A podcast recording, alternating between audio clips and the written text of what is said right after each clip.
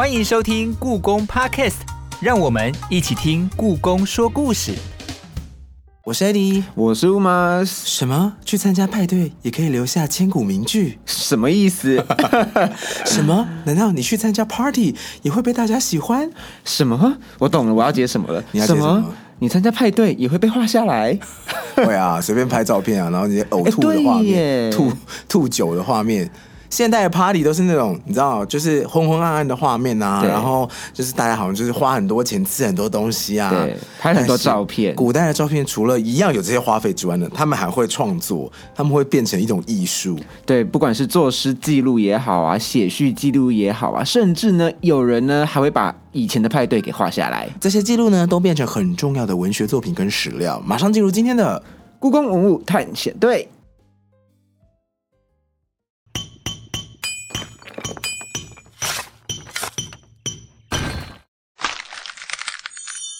故宫文物探险队，雅集听起来优雅又有点距离，实际上就是古代文人交流的方式之一。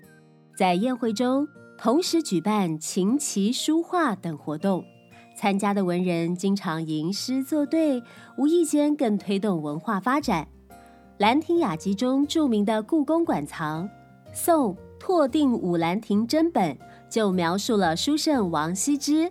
邀请友人到会稽山同乐，宴席间曲水流觞，敬诗唱和，可说是当时名流们的风华盛世。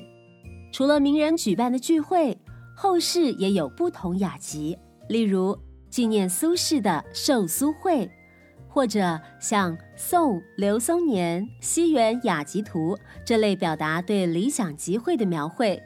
历史上著名的雅集更衍生出不同的绘画以及诗文创作，帮助现代的我们更了解古时候的文化活动。你也可以这么想，把雅集当做古代名流在开派对，是不是更有亲切感了呢？刚刚听完故宫文物探险队呢，接下来欢迎今天两位重量级嘉宾。首先是故宫书画文献处的助理研究员林宛如宛如，还有我们的喜剧贵公子黄浩平，掌声欢迎两位！耶，大家好，大家好。那今天真的非常开心邀请到两位，因为我们今天要讨论的主题啊，其实我们用白话一点的方式讲，就是古人在开派对的一个情境。所以说呢，哎，为什么会要好评？就是因为他其实作为古人了，是古人，老艺人，过气艺人，不是？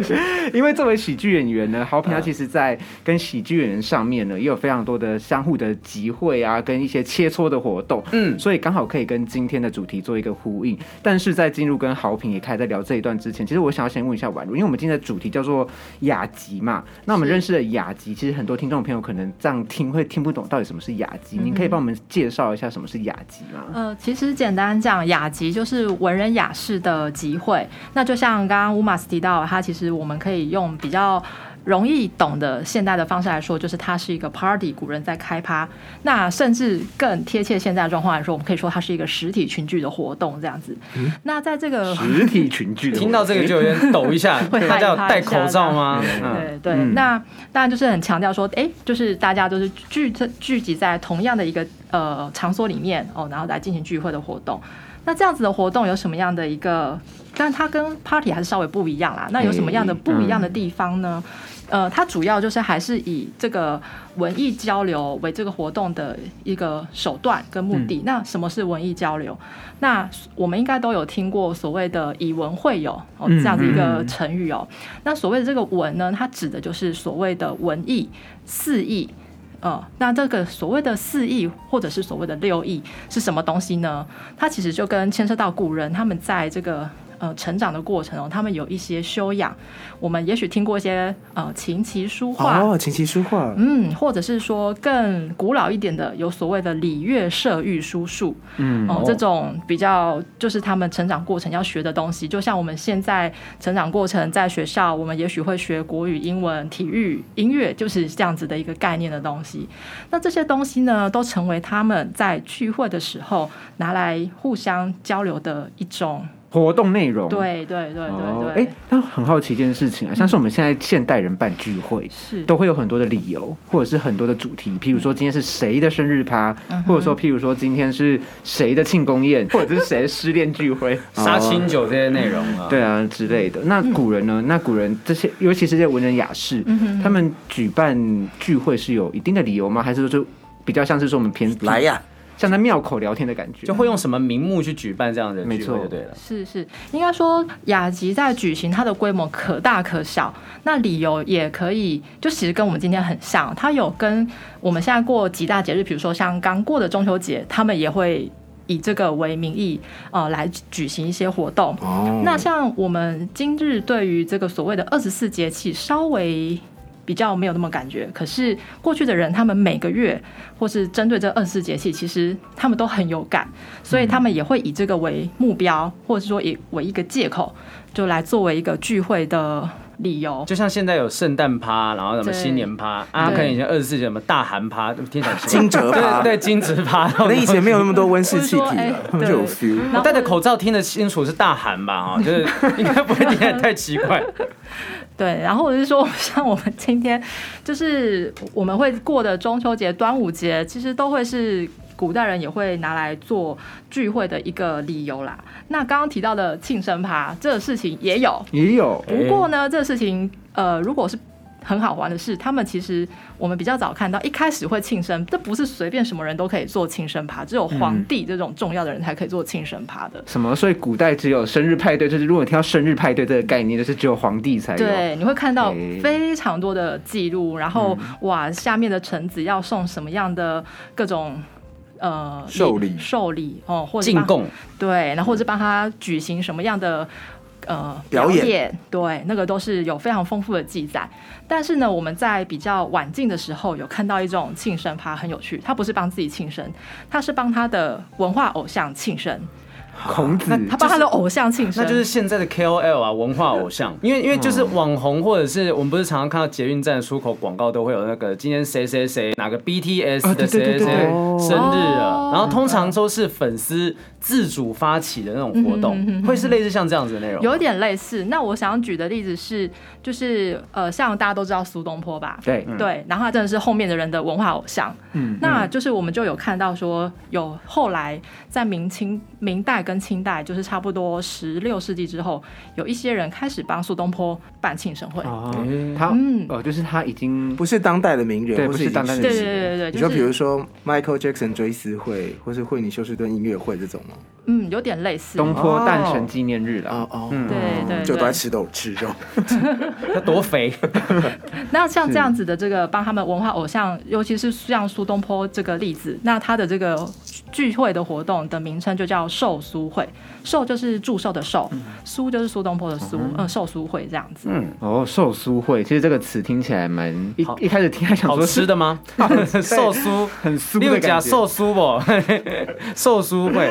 那这边好品呢？因为其实好品，你作为一个艺人，然后做一个喜剧演员，其实我相信你跟其他的一些创作者一定有很多交流的机会跟一些活动。你自己平时呢有没有这样的聚会存在啊？其实我们每个礼拜三、礼拜二这种就有举办所谓 open m i 啊，跟大家讲一下 open m i 的性质，就是说每一个喜剧演员可以自己去填写报名，然后上台去讲自己五分钟、十分钟的段子，通常是为了你可能有售票演出，你要去做练习。那讲完之后，可能一个晚上十几十几个人讲完之后，可能也许十点钟，大家会留在场地，就观众都撤了，大家留下来讨论聊天，然后聊到十二点钟，慢慢修自己的段子。所以我觉得有点异曲同工之妙，就大家聚在一起啊，这个修磨自己的段子，磨自己的内容。把它弄到说，哎，也许下一次我真的上台的时候，我可以吸收乌马斯的意见啊，吸收 Eddie 的意见啊，吸收宛如的意见，然后把这个段子修得更好一点点。最后呢，真的把它登台表演的时候，把它表现出来。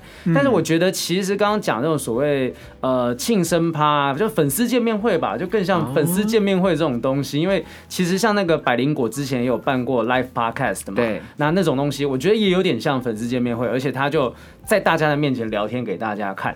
所以我觉得这种东西是呃名目不一样了，但是时代是呃随着时代在变，还是有产生这样子的状况。就是某些行为感觉还是有共通性，可是刚刚提到的寿司会可能就是你看不到，就是苏东坡本人，你是只能用追思的方式，就大家一起看他的诗句吗？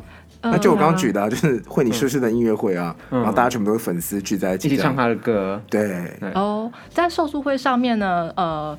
很有趣，就是他们会把苏东坡的画像拿出来，哦，当然就是 哎，会好像比较像追思会。但是很有趣的是，因为大家都知道苏东坡可能有几样食物跟他很有关系哦，比如说东坡肉啦，然后什么黄鸡酒啊等等。嗯，那他们也会在这个聚会上就特别准备这些东西。演唱会周边。它就是演唱会周边的概念。哦，会有苏东坡的扇子啊，然后还有那个手拍等等在那边发，就是特别跟这个这一场特别有关，因为在别场你可能就不会有这些东西。嗯，对，嗯，哦，原来如此。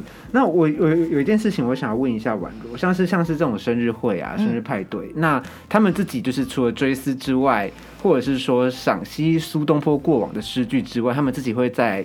场，因为像豪平刚刚说的嘛，他们在 Open m i 里面，他们会激荡出呃更精进自己的作品之类这样的行为。但是像是在类似这样的场合里面，以前文人雅士也会有这样的状况发生吗？是，我们会看到说，他们也许会用苏东坡做过的诗的韵，然后和这个韵再去做诗。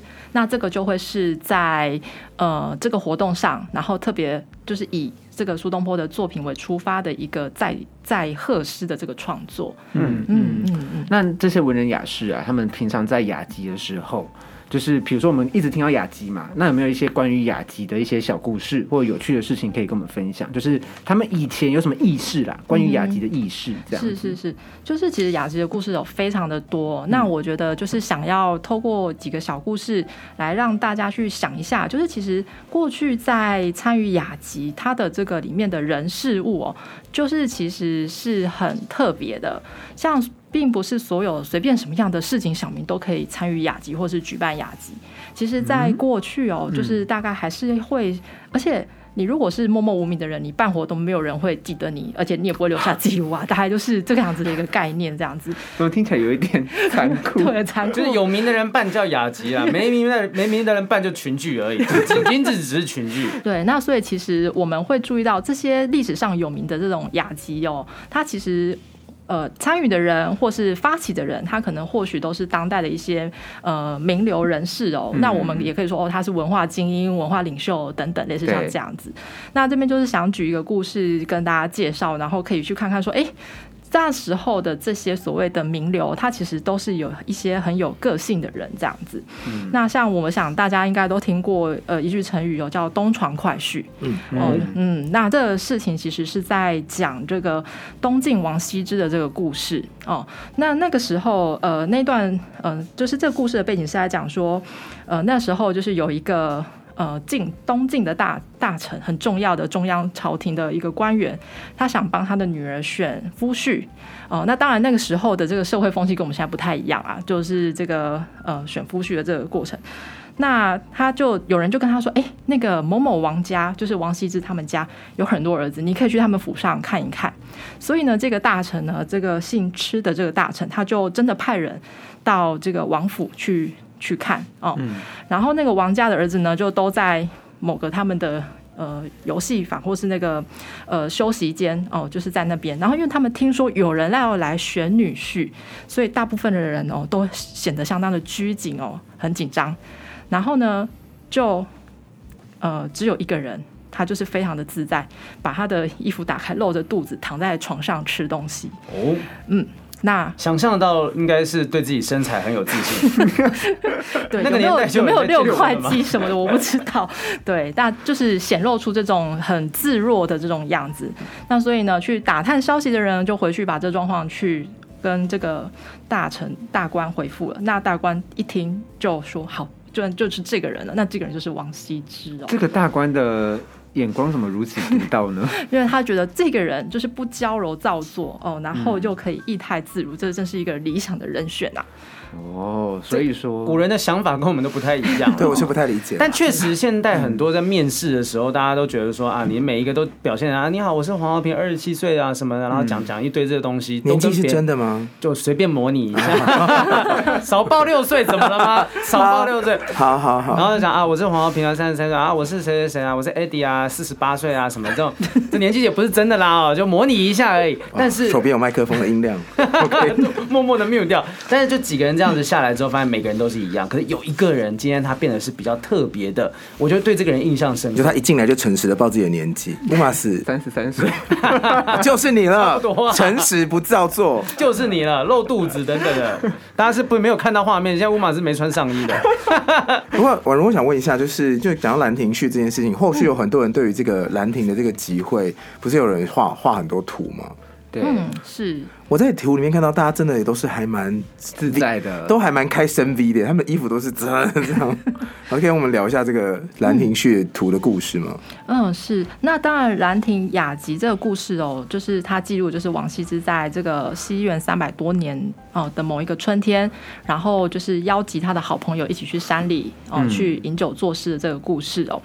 那当然，这个故事呢，就是很早就出现了。但是，这个描绘这个故事的图画呢，并没有那么的早。嗯，那如果要讲这个图画的发展，那就是要花很多的篇幅讲。但是，我们就是简单一点哦。这个故事呢，其实他就是在讲说，在这一天，他邀集了四十四个人，然后带着童仆，大家一起去山里，然后大家就坐在河边。然后呢，大家一定听过很有名的曲水流觞，就是把这个酒杯哦，顺着这个河流哦，然后顺流而下。酒杯停在谁面前？谁就需要吟唱一首诗，做一首诗。那跟现在 party 很多很像啊，对，有一个机制，转到谁那边，谁要唱一首歌等等的。嗯，是转酒桌。是那，但是这个就是很考验你的当场的一个反应嘛。那如果你诗做不出来，你就要罚酒几杯哦，大概是这样的一个游戏。压力好大，压力真的好，压力很大吧？对。那古人就已经完成这个样子了，就以前是 KTV 小游戏的东西，然后放在古人的雅集上面也是这样。这情歌王的游戏。对对对对，轮到你要唱。这样对，然后更残酷的是，你在这个活动上面的表现，你做的事都被记录下来。所以意思就是说，也有人做不出诗来的哟，也被记录下来。不是不是，我觉得这个 这一件事情啊，好评所参与的各项活动里面，应该有蛮多类似的东西。就我不止唱，我还直播，就把这些东西全部播出去，而且还是删不掉的内容。对，其实像那个什么大喜力啊，我们那时候疫情期间，我常办那个 Clubhouse 大喜力，嗯，然后就在线上，所以大家每一个人都是我们出一些题目给大家，那喜剧人就轮流作答，答得好，大家可能会哇，这个谁谁谁写的很好，然后答得不好，大家会笑说哇，这个人是来混的吧，根本不是喜剧演员等等，压力好大。对对对，这是残酷舞台啊！我觉得你说的那雅集或者是兰亭集里面发生的事情，感觉也像是这样子的感觉。是是是，所以这个东西就是呈现在这个图绘上面的时候，你就看到一个很有趣的现象，因为有一种残酷版，我把它称之为残酷版的这个兰亭图哦，有人在哭，皱眉吧？就是你会看到胖老师会在那边这样说，这写的不好啊。最后你会看到，就是这些人的身边，他们就是临流而坐，然后都坐在很漂亮的毯子上，然后旁边都有酒杯，好像很悠游、很很一派轻松的样子。嗯，那当然也有像刚刚 Adi 提到的，就有人看起来好像喝喝的很忙，然后衣服好像就是都袒胸露背的，对，深 V 的这个状态。可是你有看到有人哦，就是很紧张的拿着空白纸跟毛笔在那里，在那里盯着，还在想说那他要怎么做事。你就会看到那个残酷的版本的图，他会把这些没有做出诗的人哦放在下面，就是。然后呢，有做出事的人放在上面，就是喝芒的那一群，然后旁边就是写出他的作品是什么内容，这样。天哪，排位哎，就是你可以看得到自己的积分排行这种状况。对啊，哎，这真的有点残酷，因为我们在看就是比如说兰亭集图的时候，它就会有点像是哦，我们真的比如说我们后世人看，我们其实。不了解故事背景，甚至不了解他的人物神态在干嘛的时候，我们会觉得哦，就是和乐融融，大家一起就是你知道在野溪旁边可能烤肉喝酒，结果也要背头。殊不知他们其实是一个战场，就是所以才会在提到雅集的这个活动的时候，会说，哎，这其实大家有点在互相那种较劲、异能较劲的这个部分，这样子。对，难道就没有比较舒服的吗？我一定要压力这么大吗？要及时创作吗？有没有比较舒服的雅集？就我不用这么压力这么大，念一下。说苏东坡的诗好赞，苏东坡的肉好好吃，就有点有没有这种就 KTV 唱歌啦？你根本也不用挡，不不是那什么超级星光大道，那轮流上去还有老师评审等等的。那也有那，但是因为我觉得我们今日也许比较难想象，就是到当时那时候古人对这个事情到底有压力还是没压力？那我我想就是因为我们的呃，我们现在比如说要我们什么七步成诗是不可能，但是古人基本上他们的。素养就是跟我们比较不一样，他们其实应该还是可以做出一些程度的东西，只是呃，品质的好坏那就是另外一回事了，这样子。嗯，对，有没有可能呐？就是我猜测，会不会像是那些真的有创作出好作品的，才这样子的雅集记录才会被流传下来嘛？然后那些就是可能就是插科打诨啊，大家喝酒酒肉朋友聚在一起，就没有被记录下来的必要，所以也不会有人特别去画图。就如果有人啊喝懵了，不是生病了，根本没穿衣服，那种图根本不会被特别记录下来，或者在历史上面有明显的记录，会不会是因为这样子才不比较没有这样子的东西呢？呃，就是也可以这样子说。那像兰亭，它之所以很有名，当然还有一部分是除了这个故事，还有这个聚会参与聚会这些人很有名之外，王羲之在这个活动之后，他在为莽的时候，他写了一篇《兰亭序》。嗯嗯，那这《兰亭序》不止内容。是为大家觉得哎很好，就是他去记录了这个朋友之间的这个聚会跟一些感叹，他的书法也是非常棒的。对，那我想大家有都听过，哎，王羲之酒醒了之后想要再重写一遍，发现都没有写的他为莽时候写的来的好。这个跟喜剧演员很多是一样的，很多是喝醉了酒上台讲，然后那个状态特别的放松，特别好。比如说是呃东区德吧，就我不知道，真的他好几次都是喝醉了酒上去讲的，但是他就讲的很放松，因为因为我们。曾经办过一个。很接近于这样子的雅集性质，叫酒醉 open 麦吧。他们他我没有参加，因为我自己不爱喝酒。但是那个酒醉 open 麦的状况，我听后人转述是讲说，每个人上去讲笑话，那你你只要讲出一个笑话，明显那是一个胖曲，然后大家没有笑，你就要罚一杯。嗯，然后如果大笑，你就可以得到两杯为奖励。所以不管怎样，你都要喝，那就喝饱。对 对，就喝饱。所以你不管是有人笑，没有人笑，大家都会喝。所以后来听说，就是像伯恩之类的，他他们就真的是喝到第一次参加哦，他们就在喝到很醉，倒在。在二三喜剧的外面啊，就那个画面是非常的好笑。可是当天听说，不管台上还是台下都非常的欢乐。底下观众甚至会觉得说，如果今天就是你大笑，我们大家大笑，你就要喝很多的话，我们可能就尽可能的就大笑，即便是不好笑的，我会也会笑。所以整个画面就是对很很荒谬。可是其实我相信大家应该都那时候玩的都很开心。哎，那我这里想要问一下，就是呃，宛如就是说，因为我们知道说《兰亭集》啊，它其实，在雅集里面算是。历史上的典范，因为毕竟它就是流传了，像是王羲之写的一个序，那这个他的书法很厉害，大家都知道，所以说他其实一直被大家标榜为说是一个典范的一个作品。那你有没有一些相关作品可以跟大家分享，或者是帮大家做一个简单的赏析呢？关于《兰亭集》这部分，那是关于《兰亭》。应该说，如果要讲到这个故事，我们可以追得非常的早。那如果说是相关的呃图像的话，我们现在目前大概可以追到的，就差不多是十世纪左右的这个作品这样子。对，那这个作品，因为其实它的这个样式哦，就是有很多种。那其实最为大家所熟悉的是这种所谓的手卷、横卷哦、横长式的这种手卷。那这种手卷呢，它就是蛮忠实的描绘那个刚刚讲到的这个聚会的这个故事。嗯，哦，那就是譬如说。呃，他会就是先呃，他已经形成了一种固定的样式跟模式了。哦，譬如说这个，他会在这个图绘的一开始，他会有一个建筑物，然后呢，里面会有一个呃文人，那一般就会把这个文人的形象投射为这个。雅集的主持人、主办人哦，王羲之。然后呢，后面你就会看到他是在一个自然的山林的这个环境里面，然后呢，会有一个这个蜿蜒的这个河流，然后嗯，然后被受邀的这四十几位宾客呢，就沿着河流的两岸而坐，然后大家可能就是坐在这个非常漂亮的地毯上面，嗯，然后呢，旁边呢又有这个童子忙着在准备酒啊，招待大家哦，这样子一个情境。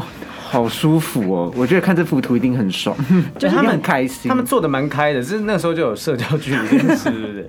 那当然，这个是不是真的是当时的这个情境？这个还有一个可疑，但是在这样子的一个图画上面，他想让大家看清楚哦，这四十几位哦的这个图像，然后呢，那他们把他们行塑在一个什么样的一个场地？虽然说我们知道说它是在一个山林的这个环境面，可是，在图绘你要把它落实的时候，它会画家需要再多一点的想象力。去建构这个场景，甚至建构说，因为故事不会告诉你说，哎，他用什么样的酒杯啦，他用什么样的砚台做什么样的地毯，不会讲这种事。那这个事情就是画家可以去发挥他的想象力跟创造力的一个地方。嗯，对对，那这也是我们在看不同版本的《兰亭图》的时候的一个兴味的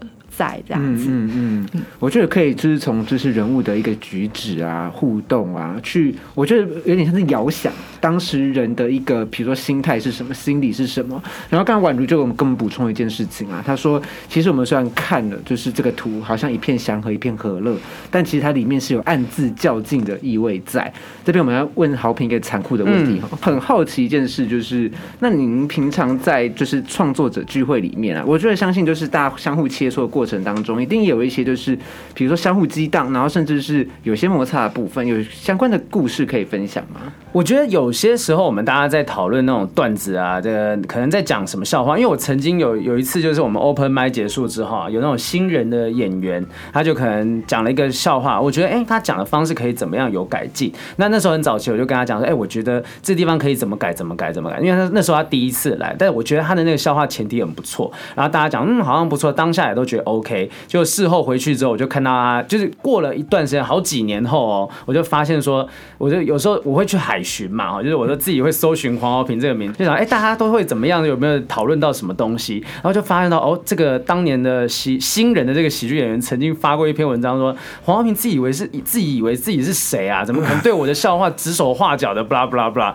然后从今以后，我就惊觉得不行，好，那我以后就是对，就是给新人的建议，我都说，哎，如果是我的话，我觉得我可以怎么讲怎么讲，你可以参考一下，就变成说比较不敢这么样锐利，因为有一些其实发现有些演员他们对自己的笑话的那个想法还是比较坚持的。那我觉得说有些时候这种切磋的时候，我们自己很乐意去。跟彼此分享，因为有时候我下台结束之后，哎，伯恩可能也会过来讲说，哎，你刚刚那个点啊，可以怎么改会比较好，是不是？哎，我觉得可以用。甚至其实很多凯莉啊、贺龙啊，我们自己讲完之后，到后台修完的段子，他们后来在售票场讲的版本，都真的是集各家之大成，然后做的很好，点阅率都几十万、几百万的。嗯嗯。而且像这件事情啊，其实因为刚刚有提到嘛，过去是以文会友，其实我觉得创作者的互动啊，跟创作者面对面这件事情啊，是从古至。经都是一个大家会一直去谈论，甚至去做记录的一个话，我相信都是这样子。只是说我们现在创作者的样貌比较多变，但是我觉得发现一件很有趣的事情。我在做资料的时候，我们有看到一件事。我们刚才聊的是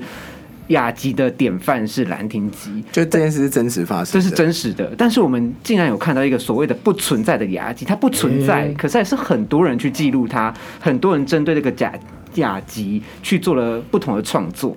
这件事情就是可以请婉如帮我们。说明一下，对，是就是刚刚呃吴马斯提到的这个雅集呢，我们。呃，就是它其实是一个发生在呃，不是发生，它其实没有发生过，就是它其实是所谓的西元雅集。那讲的就是在这个北宋，差不多就是十世纪左右的呃，十一世纪左右的这个一群文人。那这些文人是谁呢？就是有刚刚提到的苏东坡哦，跟他的好朋友们，大概就是十六个人呃为首的这个雅集。那据说呢，就是在某一天哦，这个驸马爷王生就邀集了这些他的这个苏东坡和他的好朋友到他的很漂亮的园子里面去。举行了一场雅集，在这场雅集之后呢，有一篇米芾，也是一个非常有名的这个书法家，写了一篇这个西园雅集记，去记录了他们那一天的活动。哦，就把十六个人哦，怎么分组，这一组人哦，在看谁画画。你现在说这么详细是没有发生过的？对，没有发生。啊，就是这是要说这个事情，后来就是被大家去踢爆是没有这件事情。对，没错。就十六个人就分五组嘛，然后哪一群人是在呃看这个李。李公麟就是当时有名的画家，画画。然后呢，哪一组人呢是在跟考在听这个弹琴弹软哦这个乐器。然后还有一组人呢是在跟圆通大师聊佛法，也是像这样的事情。然后呢，这件事情呢，就是也。在也产生了另外一个文化的副产品，就是说，据说这个李公麟就是真的为了这次的雅集哦，做了一一幅作品，就是有所谓的西园雅集这样子的一幅图，这样子。对，那这个事情哦，其实就是在呃北宋跟南宋就已经流传的很广很开了，就大家都相信真的有这件事情发生。但是后来的研究者呢，其实，在呃南宋的时候就有人在怀疑是这是不是真的有这件事情发生，所以大家就有人要爆料。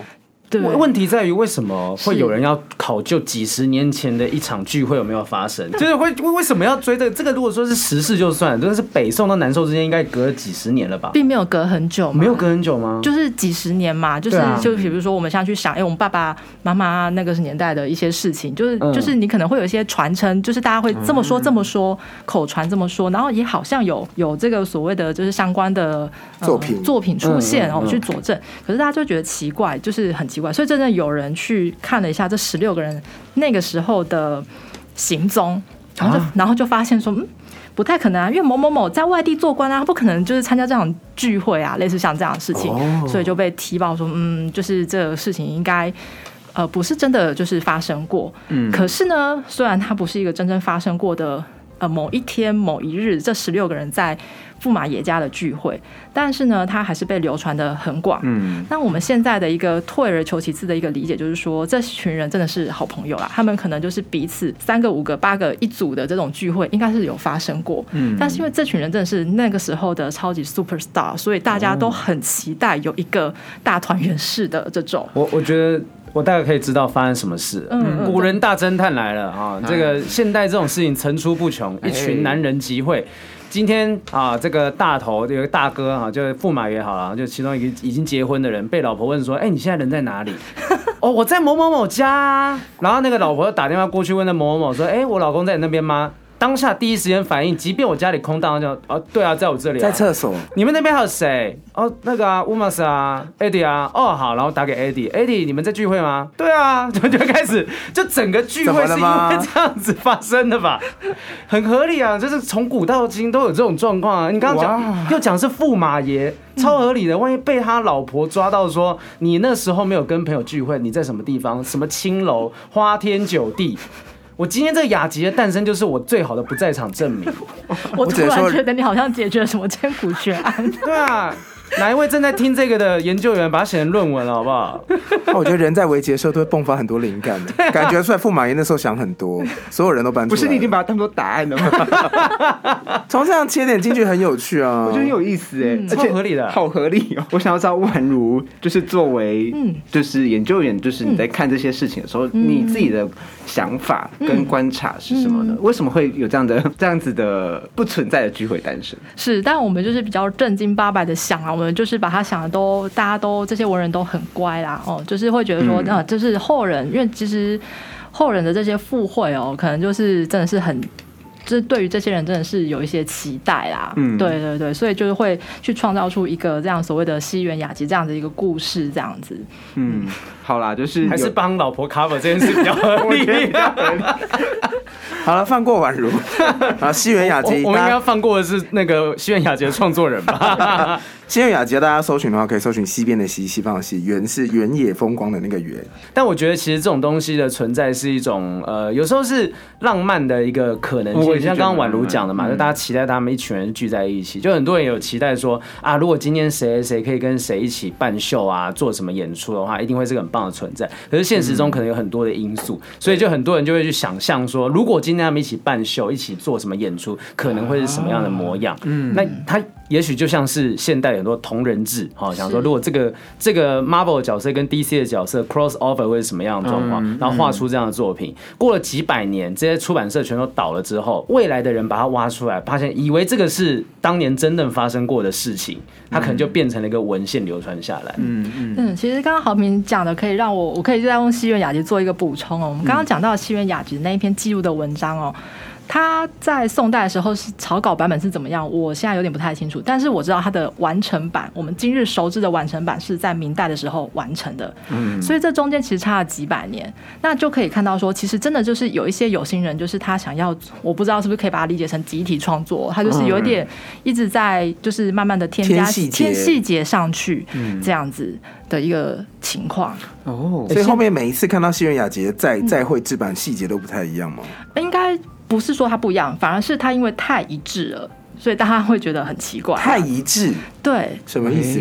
嗯，就是你在这个集会上，比如说以这个主题流传的文字，或者是说这个绘画的内容，它其实太一致了。而且你会发现说，就是所谓的这个图绘的内容，它真的是跟着这个文字亦步亦趋的。嗯。来，我懂了，有种串供的感觉，就是你每个人，大家大家一定要负面解释，因为每个人。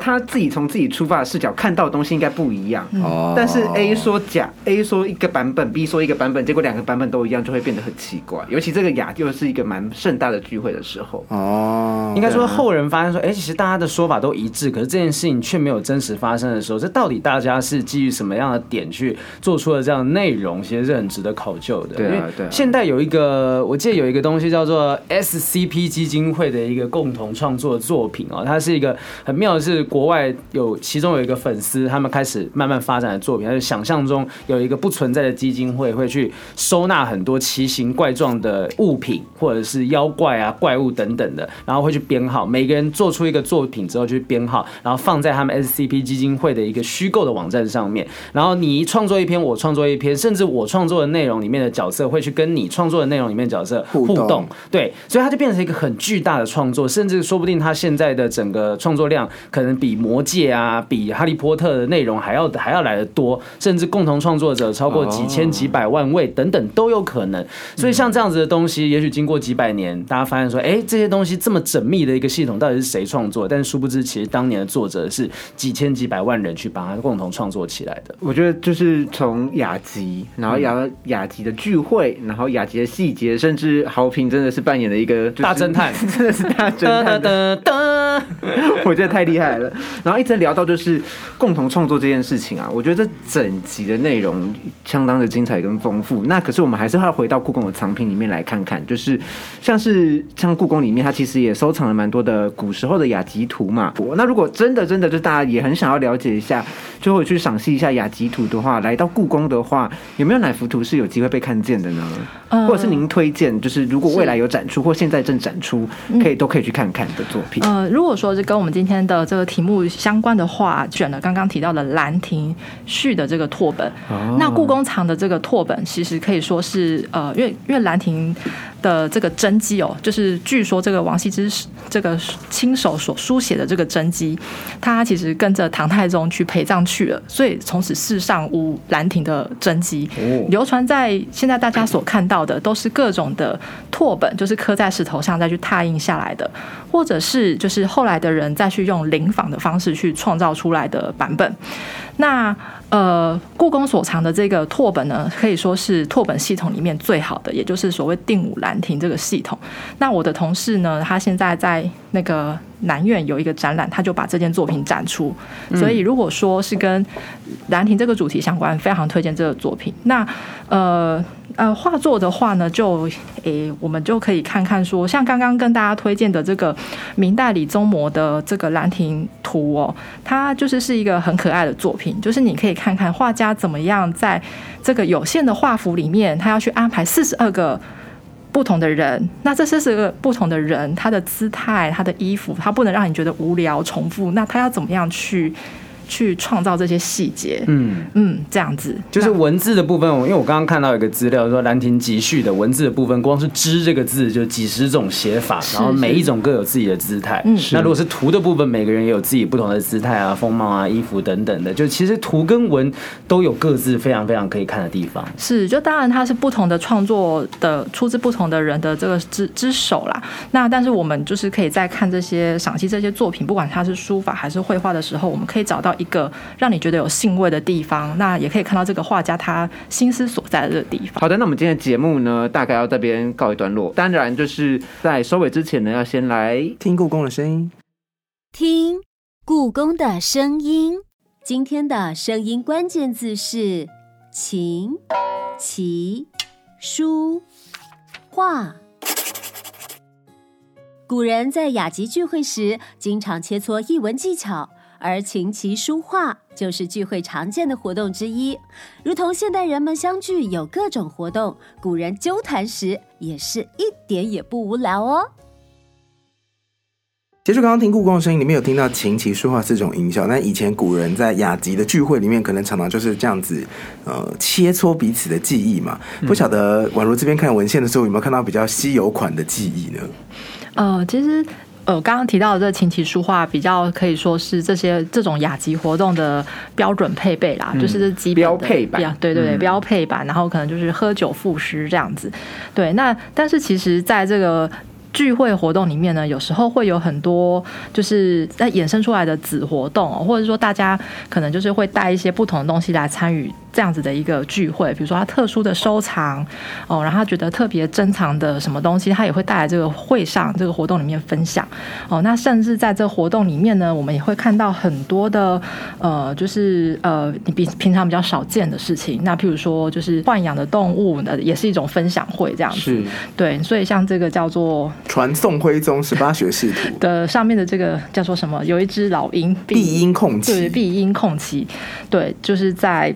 呃，这个图上面啊也会看到有这样子的一个活动。是，你说大家就带老鹰挺在肩膀上，说大家看一下，对，或者是你看到雅集图的展出的时候，你就看一下这些文人们平常都在干嘛。对，对，他们在这些活动，他们的形态跟他们带来在玩的东西是什么？对啊，像当代的年轻人或者当代的很多人，就是当代的听众们呢，现在都在听 podcast 嘛，就是一个风潮。所以呢。听完今天的这期节目，喜欢今天的内容的话呢，务必务必到我们的国立故宫博物院的 podcast 下面呢，给我们的五星评论按赞。好，还有任何其他听得到 podcast 的平台，都帮我们分享、订阅、收藏跟推广给你所有的亲朋好友们。没错，那如果有任何问题呢，也可以在 Apple Podcast，甚至是在国立故宫粉丝专业呢留言给我们，我们这边呢也会尽力为你解答。今天非常感谢宛如以及好评到现场，谢谢你们，谢谢，谢谢，就下次再见了，拜拜，谢谢，拜。